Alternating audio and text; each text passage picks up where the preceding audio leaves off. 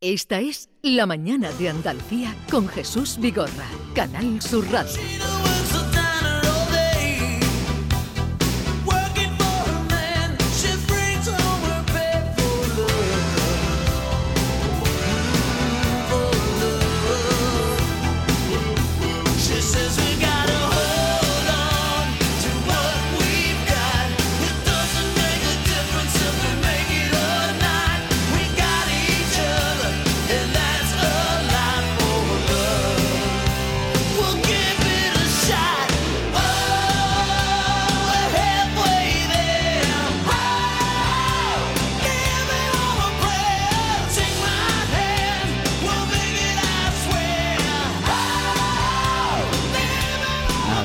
Ah, te gusta, ¿no? ¿Te gusta?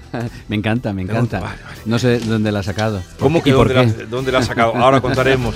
Hemos recibimos con esta música a Feli Modroño, que es nuestro invitado, ya les anunciaba que vendría para hablar de la ciudad de la piel de plata. Mm, hemos abierto con Bon Jovi, pero podríamos haber puesto eh, a Spring, a Los Secretos, a Aute, el himno del Atleti, porque hay mucha música en esta novela. Feli, bienvenido, buenos días. Buenos días, encantado de estar aquí otra vez Norma, con vosotros. Eh, hola. encantada, Feli. Eh, buenos días. He disfrutado. He disfrutado. He disfrutado con la música y con la novela. Ah, Ideal partida, para darse un beso en la boca, doble. ¿no? ¿O qué? Por partida doble. Es ideal para darse un beso en la boca o después de darse un beso en la boca. Poner... Bueno, cualquier motivo yo creo que es bueno para besarse, ¿no? y si escribo novelas, pues. Para, para poner la fenomenal. música, digo. Fenomenal. Ah, era la música. ¿Y en qué estaría yo pensando? Eh, Bea también está con nosotros. Hola, Félix, ¿qué tal? Eh, Hola. Vamos a hablar de, de, de la última novela y nos contaba Feli que justamente al empezar, eh, que, que hoy hace siete años que dejaste eh, el banco. Sí. Tú trabajabas en el banco, tenías un puesto muy considerado, director Sí. de, de- O sea que tenías ya eh, una carrerita hecha en el banco. 25 años en el Y lo dejó todo por la literatura. Sí, bueno, eh, eh, uno comete locuras a lo largo de su vida y, y esta fue una de las más bonitas que, que hice. Me arrepiento mucho de no haberlo hecho antes. Ah. me alegro, me alegro de que sea así, porque eh, lo otro sería, en fin, haber ido mm, a, a lamentarte y, y me alegro que hayas. Él dijo el banco eh, y había escrito ya algún título, pero mm, fue, mm, llevas ya nueve libros, ¿no? Nueve novelas, sí, sí, Nueve efectivamente, efectivamente. De todas maneras, te iba, te iba a decir que todavía a veces tengo pesadillas con que tengo que volver al banco. ¡Oh! Esa es el- mi- una de mis pesadillas recurrentes y, y la verdad que cuando me despierto digo, uff, menos mal, menos mal, ¿no? Porque que la banca no está ahora como para, como para muchas alegrías, ¿no? Nunca lo estuvo, pero, pero yo creo que cada vez peor, ¿no? Te fuiste en buen momento. Sí, fui a irme yo, trabajaba en el Banco Popular y hundirse el banco, no sé si tuvo algo que ver. Se fusionó, se fusionó. bueno, no, cuando dije, bueno, más, más que fusión fue, eso yo creo que tiene una novela, eso, eso yo creo que, esa historia yo creo que tiene una novela también. Cu- Cuando te vas del banco, ¿tenías publicado solo La sangre de los crucificados? No, no, no, ya, ya había ganado el premio Ateneo en el año 2014. Eh, yo me fui al banco en el año 2016, con lo cual, no sé, yo creo que llevaba ya como cinco novelas. una El, cosa el premio así. lo ganaste con Secretos del Arenal, Con ¿no? Secretos del Arenal, esa novela tan, tan sevillana y a la Sí. que tengo tanto cariño. Yo creo que un- sin duda una de las mejores novelas. sí. Ujú. Eh, bueno, mm, vivió muchos años en Sevilla, como les decimos. eh, Félix Modroño todavía tiene cierta vinculación y ha contado la transformación industrial de Bilbao a través de tres momentos importantes. El primero fue a principios del siglo XX, durante la Belle Époque, y lo retrató en la ciudad de los ojos grises en el año 2012. Luego plasmó el cambio social a raíz de la guerra civil en la segunda novela, La ciudad del arma dormida. Y en esta tercera, de la que vamos a hablar, eh, La ciudad mm, eh, de eh, la piel de plata, eh, habla de la gran transformación arquitectónica que sufre Bilbao con la caída de todo la industrialización y la llegada, mm, también el inicio del terrorismo, el terrorismo en los años del plomo y luego la inauguración del Museo Guggenheim. Sí, bueno, digamos que es la novela de, de mi generación, esa novela que, que yo viví. eh, yo soy nacido en, en- Vizcaya y, y crecí en, en esos años complicados, ¿no? Hijo de migrantes castellanos, al igual que otros muchos miles de, de- de chavales que llegamos allí en la margen izquierda de la ría. Y fueron años muy, muy, muy difíciles pero entonces no éramos conscientes eh, cómo crecimos ese ambiente de, hostilidad, ¿no? Eran años, eh, digamos, que nosotros éramos felices, pero, pero, pero no éramos libres, aunque lo creyéramos, ¿no? Y, fueron muchos años de, silencio, de silencio obligado. Eh, bueno, yo, yo mismo, cuando tenía 14 años, presencié un, un asesinato cuando salía del, del colegio y vi como, como de una furgoneta se bajaban dos tipos encapuchados y ametrallaban a, un chaval que se acababa de subir en su coche, eh, que había ido a comer con, con, mi vecina, ¿no?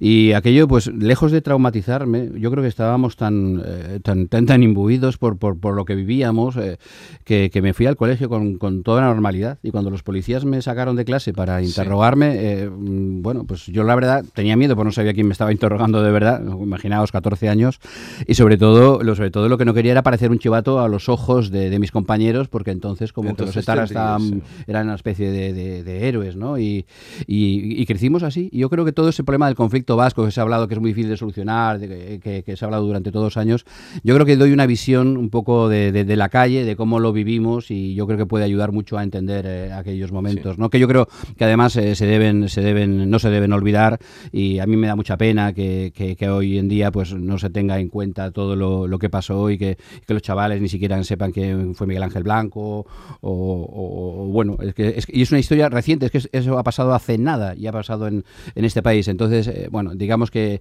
la ciudad de, la piel de plata es un ajuste de cuentas con, con, ese pasado, con mi infancia, con mi adolescencia, con mis silencios. Bueno. Eh, cuentas cómo se decidió construir el museo, que ese museo que cambió no solo Bilbao, sino eh, hubo una época que toda ciudad, mm, capital de provincias, quería tener, con cierto número de habitantes, quería tener un Guggenheim, el efecto Guggenheim que empezó a reproducirse, de la relevancia del Guggenheim en una ciudad como Bilbao a principios de los 90. El Guggenheim vino a cambiar el rumbo de la ciudad, ¿qué sería, qué hubiera sido de Bilbao sin Guggenheim? Bueno, la, la, verdad es que, que, que, supuso un efecto de mimetización de todo el entorno, eh, que, que, Bilbao apostara y que le saliera bien, porque se dieron una serie de circunstancias que cuenta la novela que, fue, que yo creo que no se pueden volver a repetir, que la Fundación Guggenheim eh, eligiera Bilbao cuando, cuando podía haber elegido cualquier otro sitio del mundo para, para, para su museo, se dieron, fue una, fue una serie de carambolas, de suerte que, el director de la fundación se le trató bien las bodegas allí riojanas, que fueron a comer al Baserre Maitea y fuera de eso, y que sobre todo la hacienda vasca tenía dinero. Y claro, la Fundación Guggenheim, ¿eh? Fundación Judía, eh, donde había tenido ya un traspiés en Viena, dijo dinero, Bilbao. Pues que no le salió porque aquel museo no tuvo aquí... la relevancia ninguna comparada con el... No, no, no, no, no, no, se, llegó a, no se llegó a no se llegó a construir porque... No, me estaba hablando ahora del que tiene en, eh, en Praga, tiene uno también. No, es un edificio de Geri, pero no es de la es un edificio, es un, Efectivamente, un edificio de Geri. No, tú lo has dicho bien, ha habido muchas ciudades en el mundo que han intentado reproducir el efecto Bilbao y no, y no lo han conseguido. ¿no? la importancia del museo fue ya no solo como valor arquitectónico, el presidente de los decanos eh, americanos dijo que, era el, monumento más importante de nuestro siglo, eh, no tanto ya como su importancia, como, como todo lo que representó para la ciudad y esa transformación que es, que es increíble. Los que conocisteis o conocimos ese Bilbao sucio, gris, marrón, maloliente de los años 80, verla ahora es que parece, parece otra ciudad. Es que además llegó en el momento justo, porque la industria estaba ya en decadencia, todo lo que era la siderurgia. Era eh, lo que tú dices, es que yo tengo las imágenes, yo lo he visto. Industrias abandonadas, yonkis, en las naves. Ahí entró, la, ahí entró la heroína, por ese lado también. Brutal, brutalmente. Para una manera de aplacar también, un poco de aplacar esos ánimos revueltos que habían y esa realidad entre ETA, entre el GAL, en fin. Bueno, voy a citar. Años muy complicados. Sí, no voy a situar un poquito a los oyentes. La novela, dime si hasta aquí puedo leer, por favor, párame. Dice: mm. La novela comienza narrando dos hechos muy dolorosos, que son la terrible tormenta que arrasó, eh, bueno, esa riada, el casco viejo en 1983, y esa misma noche el desgarro amoroso del protagonista. No tuvo un buen día. Sí, porque empieza... claro, empieza ahí, eh, no sé qué es más catastrófico para él, al punto que él ni se da cuenta de que se está veniendo abajo el mundo. Eso es. El protagonista vuelve 10 años después, se va porque amenazan a los padres, que eso, creo que hay muchos aspectos que son de, tu biografía. Vuelve 10 años después, el Guggenheim ya viene como ingeniero, por amor se mete a, no es un detectivesca la novela, pero sí se mete a investigar como un detective Ujú. en un tema bastante callado, que es el de los niños robados durante el franquismo. Y bueno, no sé, hasta aquí puedo contar. Podría seguir contando. No, porque lo la has- novela te atrapa. Lo has resumido muy bien sin, sin contar realmente nada, ¿no? Eh, la verdad es que lo has dicho muy bien. Eh, Alberto es un investigador de circunstancias que se dedica a investigar esa niña robada un poco eh, como método para acercarse a la mujer que le gusta, ¿no? Eh, Es un detective de circunstancias. Sabes que en Bilbao ligar no es muy complicado, Eso es es bastante más- complicado, es bastante difícil. Y entonces uno de los sistemas que se le ocurre a Alberto dices, bueno, pues a ver si investigando por aquí tengo suerte y tengo una excusa para acercarse a, a la hija de su jefe, que enamorarse de la hija de tu jefe tampoco parece una buena idea en principio, ¿no? Pero bueno, ahí está, ahí está Alberto. ¿no? Alberto es ingeniero que viene a trabajar al Museo Guggenheim, de ahí la, la importancia que tiene. Y el nombre de Isarbe ya sale en la ciudad de los ojos grises. Y en la ciudad del alma dormida. ¿Por qué aparece nuevamente Bueno, Isarbe? eh, yo creo que eh, en mis mujeres, las, las mujeres en mis novelas, eh, las protagonistas, digo, en estas novelas de la trilogía de Bilbao, son un poco la representación de la propia ciudad.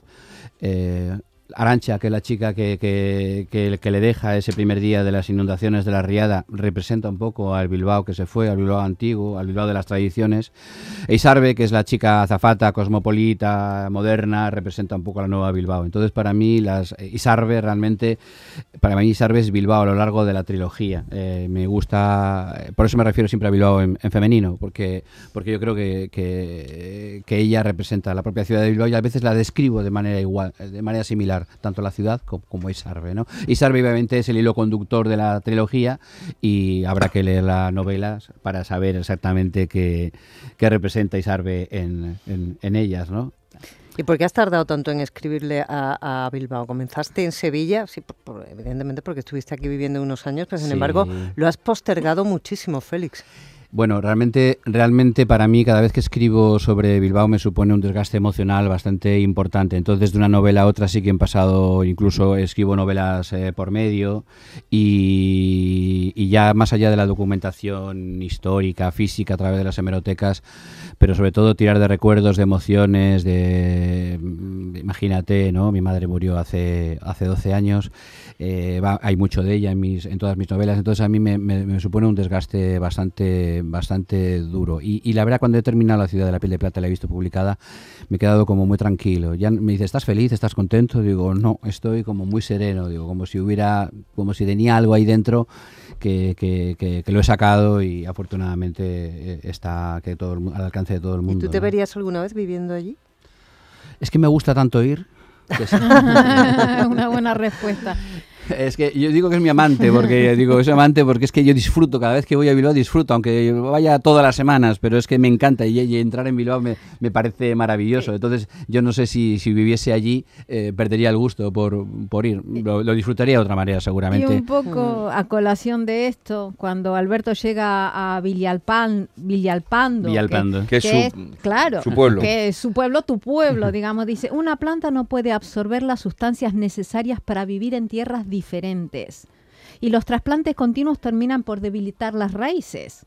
Al aparcar el coche delante de la casa de sus padres, supo que se pasaría la vida buscando su identidad. Es un poco lo que dice, me imagino.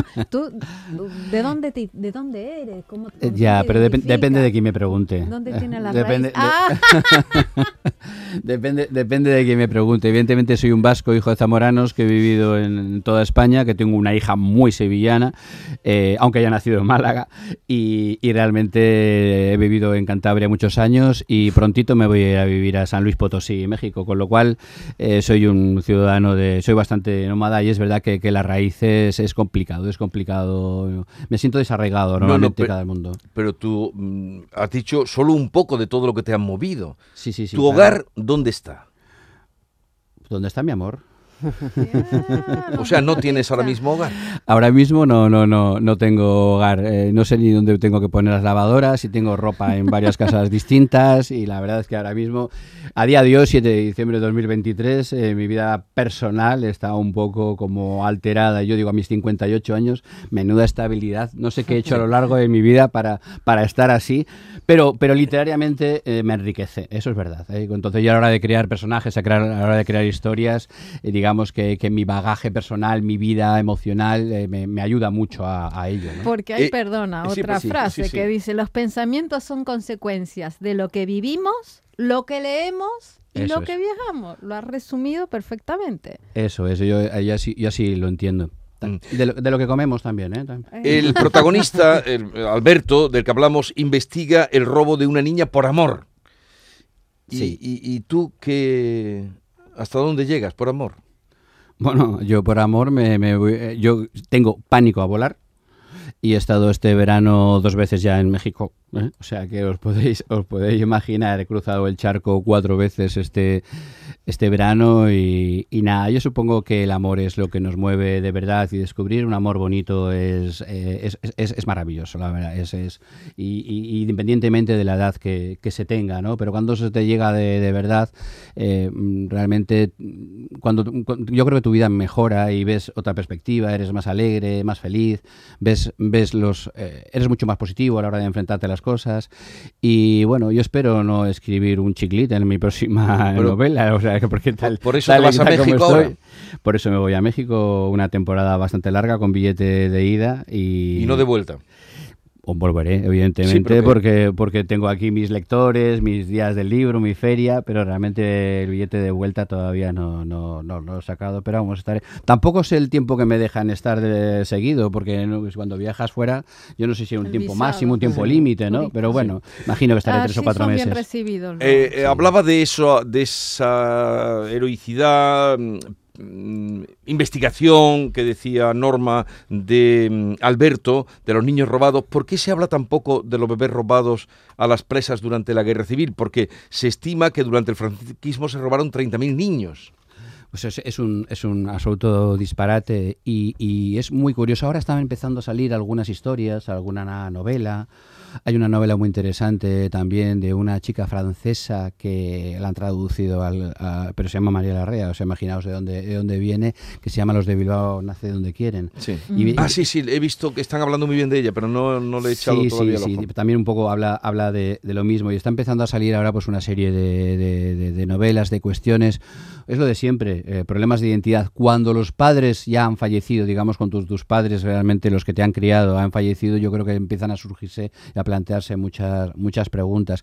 Y luego me imagino que, ha- que habrá otra muchas, mucha gente que no quiera ni siquiera eh, enfrentarse a, a ello, ¿no? Mm. Tiene que ser muy complicado, imagínate de repente descubrir que, que tienes un hermano o, o, o- o tú, o tú mismo que no, que no eres de la misma familia en la que, en la que has crecido. Eh, tiene que ser una cosa muy, tiene que ser una cosa muy, muy complicada. El propio Premio Planeta de este año también trata un poco el tema Sí. de un, del intercambio de los, no es Sí, sí, exactamente de- lo mismo, el intercambio de los niños al nacer.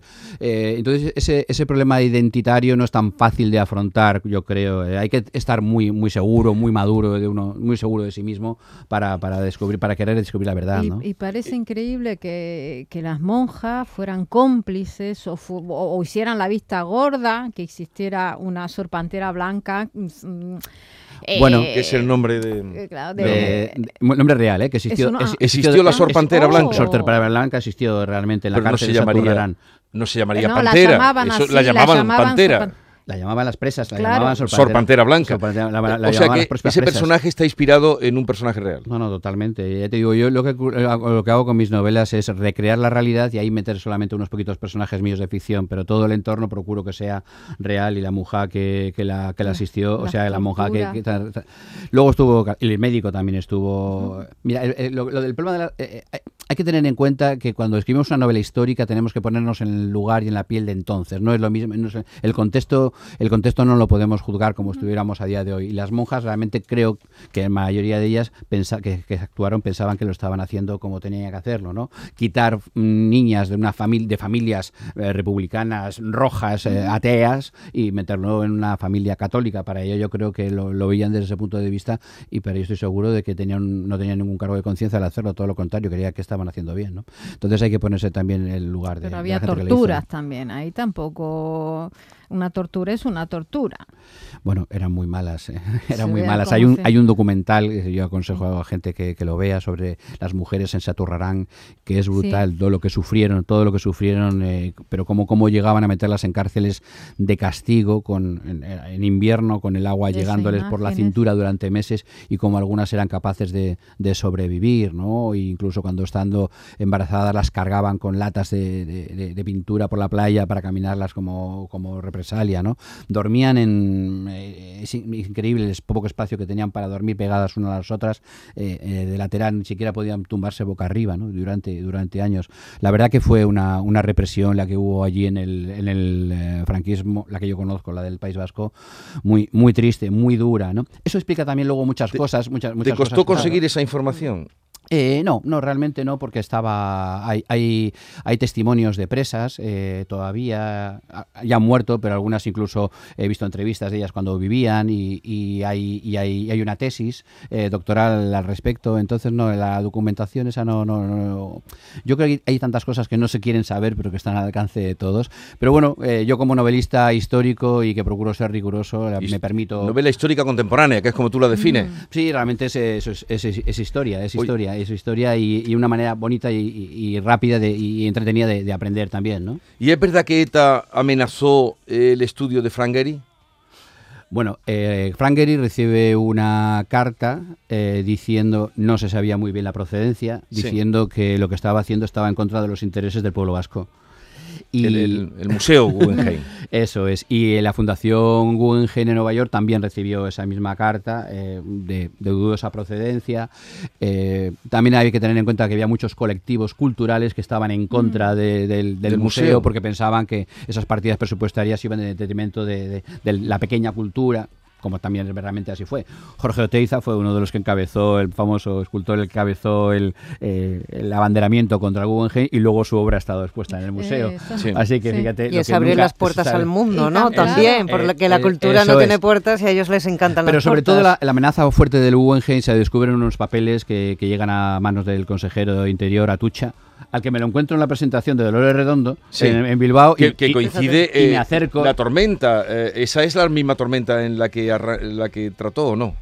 Eh, la, la misma, la misma la tormenta, la misma La- tormenta año de la del- que hablamos. El una- año del diluvio. de una de la misma tormenta de la que hablamos en su Vale. casa una noche cenando hace unos años. Eh, estuvimos hablando precisamente de esa tormenta. Pero antes de que lo hubiera escrito ella y No, antes de que lo hubieras escrito tú. Efectivamente. No Vale. sé si me recuerda un poco a la canción de los secretos eh, de- con Sabina, ¿no? Que cada uno, pero ella tiró una novela negra magnífica y yo hice una novela histórica, ¿no? Pero ahora- ahora- a, a ella partir había mucho barro, propio- mucho barro. Había yo- mucho barro. Perdón, te he barro, cortado. barro. Bueno, entonces en la presentación de la novela Me coincide encuentro, no, sí, me encuentro, me encuentro con, con Atucha y le pregunto realmente, porque tenía dudas sobre un- el atentado que hubo justo antes de la inauguración del Guggenheim, tenía dudas de si iba dirigido al día de la inauguración o si se iba a, a lo que pretendían estallar la bomba tres días antes. No, no, dice, no, me dijo el día de la inauguración porque en unos papeles que ellos descubren eh, de un piso franco de, de- de- de- de un comando de Tarra en, en las arenas, ah, hay, hay una, una orden clara que dice hay que derribarlo todo, hay que echarlo O sea, todo que- patas, a, que patas ese arriba. atentado iba contra el Museo Guggenheim. Ese atentado iba contra el Museo Guggenheim, que ya estaba en el punto de mira desde de su propia construcción. Sí, sí, eh, y además eh, hubiera atravesado las bombas, hubieran atravesado la propia fachada del museo y hubiera llegado hasta adentro, ¿no? Y, y realmente, bueno, fue una suerte que, que, que, que UNED China lo, lo detectara, lo, lo descubriera, eh, aunque ello le, le costó la vida. Me da mucha pena cuando se ve la placa, la gente se hace las fotos delante del pupi, del museo, Sí. que vea Plaza Chema Aguirre y nadie sepa eh, quién fue Chema Aguirre, que fue realmente el China que, que Sí, evitó el atentado el día Sí. de la inauguración del museo en el 97, ¿no? Pero fíjense. Todo eso está en esta ciudad. Yo preguntaba antes, digo, la ciudad de la piel de plata. eh, esa piel de plata es el titanio, ¿no? Son. eh, Es el titanio que también se descubrió por, por casualidad. sí. Efectivamente, sí, sí. Se descubrió por casualidad. Pues eh, entren en esta novela, está publicada en Destino, pero antes vamos con el cuestionario que Norma Guasaúl ha preparado para Félix Modroño. Cuestionario binario. Poder de decisión. Señor Modroño, le voy a someter un breve cuestionario para conocerlo un poquito más, aunque nos ha dado muchas pistas. Cuestionario que he venido a denominar La ciudad la lleva a cuestas. Comenzamos. Si tuviera que elegir, leer o escribir. Leer. ¿Borra mucho o escribe del tirón? Eh, escribo el tirón, me cuesta muchísimo borrar nada. El eh, nombra al, al arquitecto noruego Sverre Fehn, que dice, los museos representan las catedrales del siglo XX, al ser grandes espacios espirituales concebidos para la trascendencia y el recogimiento. Pero usted, ¿de qué es más? ¿De museos o de catedrales? De museos. ¿Calimocho en Bilbao o chupito de tequila en San Luis de Potosí? Sin duda. Chupito en vaso, en vaso de copa, por favor. Los chupitos son para extranjeros. Los, los, los mexicanos Sí. bebemos el tequila. Bebemos. eh, Veo que las raíces las tiene tenías que, haber, tenías que haber incluido ahí eh, una manzanilla en el Arenal de Sevilla. ta- Bueno, me va a elegir Potosí. Ah, Ahora, ahora Ya, ya, mismo ahora da elegir igual lo que me pongáis, que, voy te- que te voy a elegir un tequila del centro de San Luis. ¿Ha cantado alguna vez en estado etílico o no la canción Libérate de la Ochoa o Ay, no? qué, bu- qué buen ¿Quién la amigo, qué, bu- cantaba? qué buen amigo, sí, sí. bueno, y, y con él incluso, o sea que, que sí, claro. Por ¿Lo supuesto. conoces? Sí, Sí, claro, por supuesto. Sí, sí. De hecho, él, él me ayudó mucho a, a documentarme también la novela, de la parte esa de los garitos, sórdidos, de, de la palanca. eh, fue un paseo maravilloso que hice con él y, y la verdad que fue un descubrimiento conocer todos esos garitos de, de, de la, de Bilbao la Vieja. ¿no? Eh, como buen atletizzale, que no sé si existe esa palabra, se la Sí, inventaba. sí, sí. este. No, no, no, no, no, muy bien, muy bien dicha además, sí, sí. Ah, Atletizale. Mm, eh, eh, Aficionado al Athletic. sa- Exactamente. ¿Sabría cantarme alguna estrofa del himno del Atleti en euskera? ¿Qué va? Ah, me, pillas me- me pillas, me pillas totalmente. Ah, Si de usted dependiera, ¿pactaría con Bildu? Eh, no. ¿Usted se daría cuenta si dos chicas son pareja?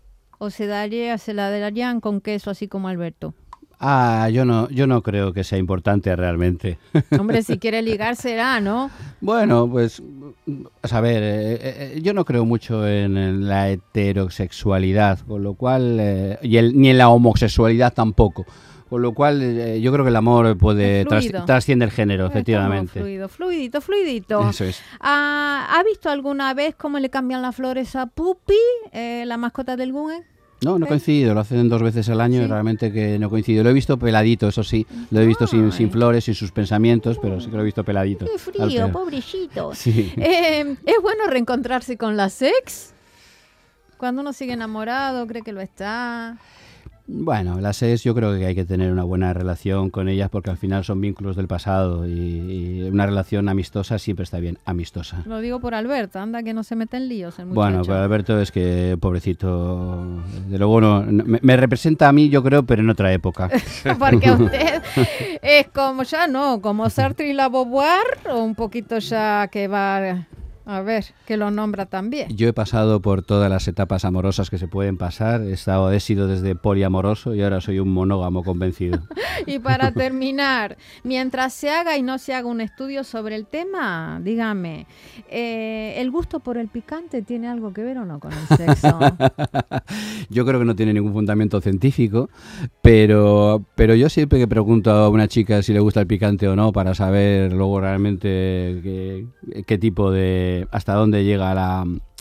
El picante está relacionado con la picardía. Yo creo que, que empíricamente yo creo que sí. Pasa que desde luego no hay ninguna universidad que me avale todavía. ¿no? Muchas El gracias. picante está relacionado con la O sea, que picardía. si pide una guindilla se vuelve loco. Es un buen punto. Cuando hay una gilda digo, vamos bien, vamos Ah, bien. Así es Félix Modroño, que ya ven, se descubre de todo de esta vida que lleva eh, trepidante, viajera y también de, de literatura, porque eso ya son nueve los libros, que nueve novelas con esta, La ciudad de la piel de plata.